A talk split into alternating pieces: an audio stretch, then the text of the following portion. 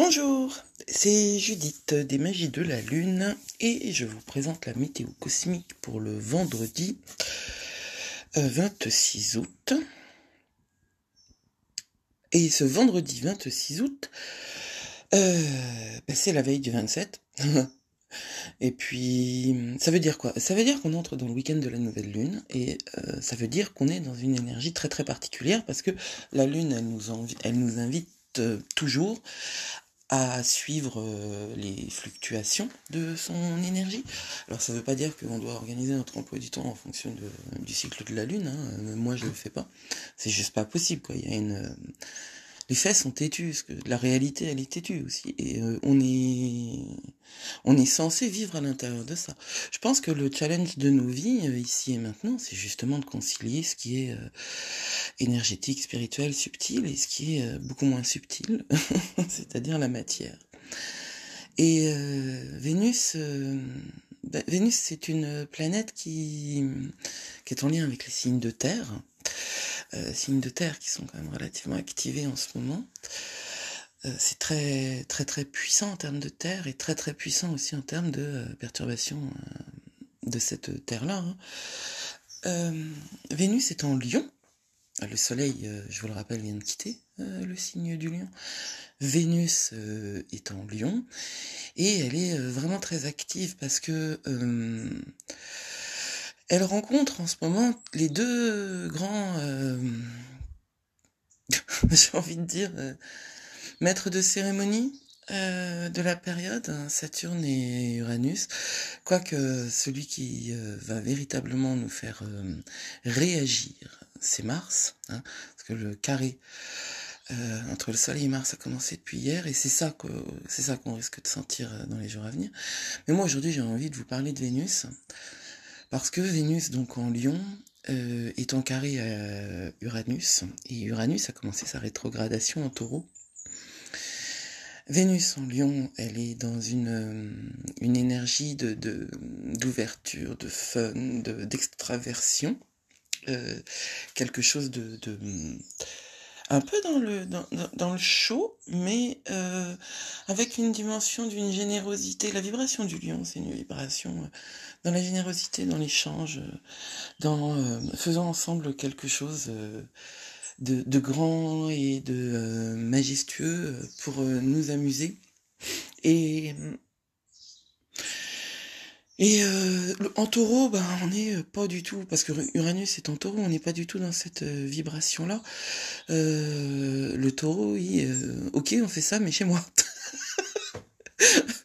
Et la, rétrogradation de la planète Uranus en taureau, vous savez que c'est ça qui nous pose des petits problèmes. Enfin, là, elle rétrograde, mais c'est Uranus en taureau qui nous pose des problèmes, en fait. Hein.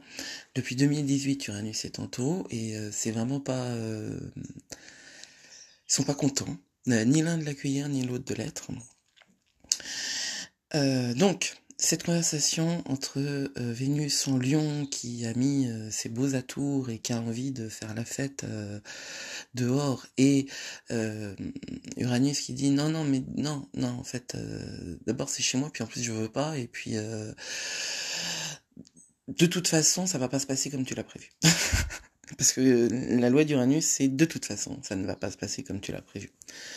Tout ça pour vous dire que c'est une journée, deux jours, hein. c'est un transit qui est relativement court. Euh, on risque d'aller chercher ce, cette, cette flamme-là de Vénus en lion, on risque d'aller la chercher là où il faut pas on risque de rencontrer ceux qui nous feront pas du bien. Et si on ajoute à ça le, cette énergie sévèrement aspectée de Mars, euh, les énergies féminines peuvent être vraiment en but à, qui euh, raconterait des histoires pour euh, exercer son pouvoir. Voilà.